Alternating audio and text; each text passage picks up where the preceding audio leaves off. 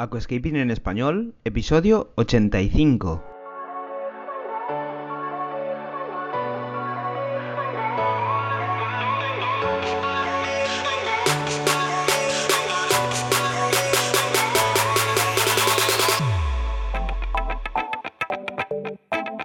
Muy buenos días a todos y bienvenidos a Aquascaping en español, el podcast de Nascapers para todos aquellos apasionados al paisajismo acuático que queréis llevar vuestro acuario a un nivel superior. Como todas las semanas, contigo, Albert Escribuela.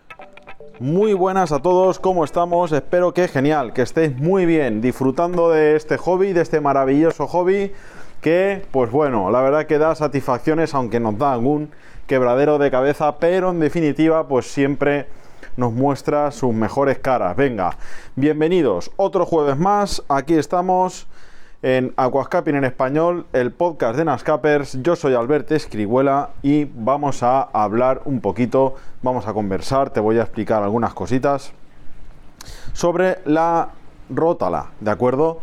El vídeo de la semana pasada del domingo fue sobre las rótala en líneas generales, siempre generalizando en ciertas especies que ya os comento en el propio vídeo, pero os las digo por aquí.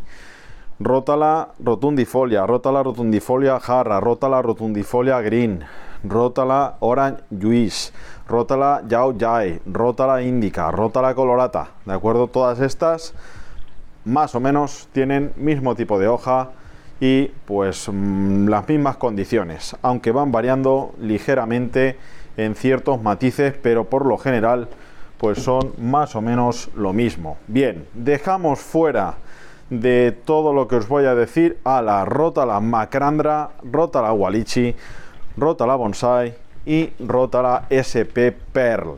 ¿eh? Porque no son lo mismo, no funcionan de la misma manera. Venga, las rótala por lo general son plantas para ubicar en la zona trasera, detrás de pues eh, rocas, detrás de troncos, para hacer la V en poda para crear profundidades, para espesar, para crear macizos, también para crear planos distintos, para subir la proporción de sustrato. Bueno, en definitiva esta planta sirve para mucho, nos da mucha versatilidad, tiene mucha gama cromática de colorido, nos ofrece mucha visual, nos ofrece cosas distintas y sobre todo entremezclarlas pues queda muy natural porque la hoja es prácticamente la misma en todas ellas y pues nos da ese, esa versatilidad de, naturalidad en cuanto a pues em, e, entremezclar, por así decírtelo de una manera más vulgar. Venga, características de esta planta, pues es trasera y si la podas muy a menudo incluso es de transición, ¿de acuerdo? Es de transición. ¿Con qué combinan este tipo de plantas de tallo? Pues bien, em, la Lobelia cardinalis es una opción muy buena, una planta de porte medio, de hoja redondeada, tipo seto, de acuerdo, las Taurogine repens es del mismo estilo, el Pojostemonje, el Ferry también distinta a estas dos anteriores, pero también eh, puede funcionar para tapar la base de la rótala y pues eh, planta en definitiva intermedia, aunque por ejemplo las criptocorines no todas te pueden hacer la función de tapar la parte inferior. ¿Eh? Te digo alguna cripto, por ejemplo, la criptocorine Wenti Green te puede servir, la Flamingo puede servirte, la Albida Brown, la Pink Panther, todas estas pueden servirte pues para, para tapar la base de eh, la rótala, ¿de acuerdo?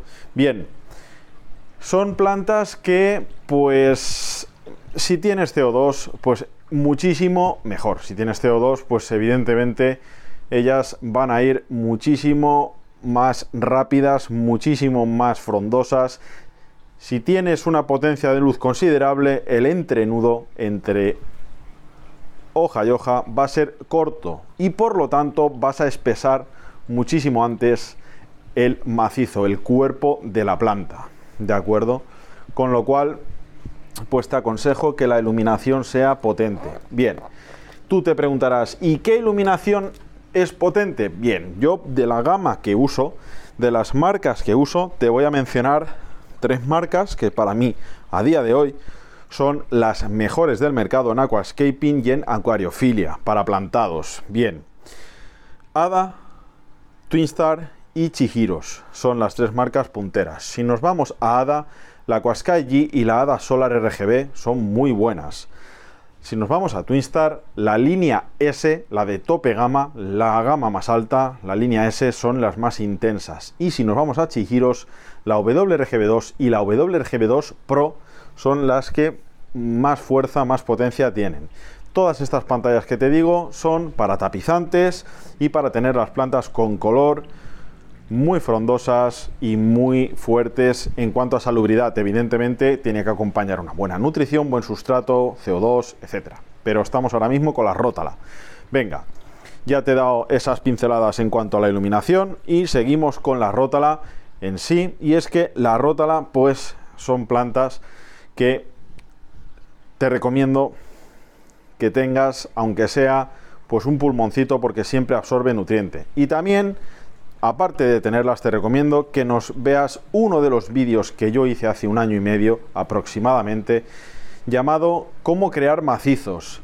Ese vídeo te va a dar muchísimo aire, te va a dar muchísimas ideas de cómo podar, te va a abrir la mente para que tú veas cómo se tiene que trabajar este tipo de plantas y en definitiva te va a dar esa soltura. Si quieres te lo explico por aquí, porque esto es podcast y pues bueno, te lo voy a narrar un poquito. ¿Te gusta el paisajismo acuático? ¿Te apasionan los acuarios plantados? ¿Alucinas con peces, plantas, gambas y caracoles? En nascapers.es puedes encontrar todo lo necesario para montar y mantener tu propio acuario plantado. nascapers.es, tu tienda de acuariofilia online. Básicamente, la creación de macizos es tú plantas la rótala y a partir de ahí las dejas que vayan a la superficie pero endiabladas, o sea, con mucha fuerza. Tú las dejas crecer y crecer y crecer, aunque sean tallos sueltos, dispersos, déjalas crecer. Cuando ya lleguen a la superficie y se retuerzan, cortas a cuatro dedos del sustrato. Lo que has podado lo replantas. Dejas que brote el pie y las que has plantado que vayan a, a superficie del agua otra vez. Las dejas crecer, crecer, crecer y crecer. Y aunque no tenga forma y aunque esté todo que parezca la melena de un león, déjalas crecer y crecer y crecer. Pues bien, cuando lleguen a la superficie, cortas otra vez, pero este corte tiene que ser por, de, por encima, perdón, este segundo corte tiene que ser por encima del anterior. Porque tú cuando cortas, la planta suele brotar en dos tallos. Si tú cortas por encima de esa, de, de esa doblez, pues vas duplicando, duplicando, duplicando y vas espesando. Pero no tengas miedo a dejar las plantas que lleguen a la superficie, porque cuando las plantas llegan a la superficie y se retuercen en la superficie, esto significa que el cultivo abajo en el sustrato es veloz, rápido y fuerte. Cuanto más fuerte ves una planta en columna de agua, pues también está fuerte en sustrato, en raíz, ¿de acuerdo? También lo contrario. Si tú ves una planta floja, pues evidentemente el cultivo en la raíz es muy floja. ¿eh? Ten esto en cuenta. Pues bien, básicamente la poda de macizos es esa. Produce los cortes por arriba del anterior. Entonces siempre estarás duplicando tallos y espesando. Al final, cuando ya has llegado a una parte del acuario considerable, quédate ahí y simplemente corta, corta y corta. De tal manera que la brotación será pequeña y obtendrás un tamaño de hoja tan pequeño que pues te va a dar esa profundidad y ese espesor que pues eh, te va a venir muy bien para crear profundidades y para hacer el acuario en definitiva grande. Bien, ¿qué nutrientes son los característicos para y fundamentales para la rótala? Bien, yo tengo dos tipos de nutriente, bueno, nutriente o, fertilización, básicamente, productos que echamos al acuario. Uno de ellos lo hay de dos marcas distintas, pero yo utilizo los dos porque el de ADA potencia quizá un poquito más en cuanto a la vigorosidad y la cicatrización del tallo. ¿De acuerdo? Bien, el Floris Advance y el Green Game Plus de ADA pues son buenos hormonados para que la planta pues no pierda esplendor tras ser trabajada y podada y pueda regenerar automáticamente de una manera eficaz, de una manera vigorosa, pues otra vez el arranque para la brotación. Bien, Estos dos después de la poda, después del cambio de agua por la noche. Solo después del cambio de agua el día que hemos podado por la noche. Bien. Luego tenemos otro que tienes que añadirlo cuando ya la planta está muy fuerte, con mucho vigor, que sea capaz de absorberlo para que no quede en columna de agua y es el hierro, el iron. Aquí tienes muchísima variedad de productos y bueno, pues puedes pegarte un vistazo en nascapers.es y ahí podrás ver el iron o el hierro o el FE, pues de qué marcas lo tenemos, que son de unas cuantas, ¿de acuerdo? Bien, estos dos productos ¿eh? la hormona de crecimiento y el iron y el hierro, para mí son los dos más importantes a la hora de meterle un plus más, un salto más a la rota en general, ¿de acuerdo? Venga, pues vamos a dejar aquí el podcast. Hemos comentado un poquito el vídeo de la semana pasada. Deciros que estamos muy motivados, muy contentos de ofrecer contenido, de ofrecer cosas que pues eh, yo me han ido fabulosamente bien y pues te las cuento y ampliamos un poquito más pues eh, el éxito, si yo lo he tenido, pues eh, os lo amplío para que lo tengáis vosotros. Y bueno, pues ya sabéis que al fin y al cabo, pues aquí de lo que se trata es de que eh, ser felices con vuestros acuarios y en definitiva ya no vuestros acuarios, sino pues que al final una persona cuando se crea hobbies y cuando los hobbies le dan felicidad, pues los hobbies básicamente son pues para evadirse de los problemas, para crearte tu propio mundo y pues eh, para eh, tener tu propia vía de escape, ¿no? Y, al final los hobbies son eso, no son otra cosa que eh, intentar romper pues todo el estrés, toda la sociedad y todo el mundo en el que vivimos, que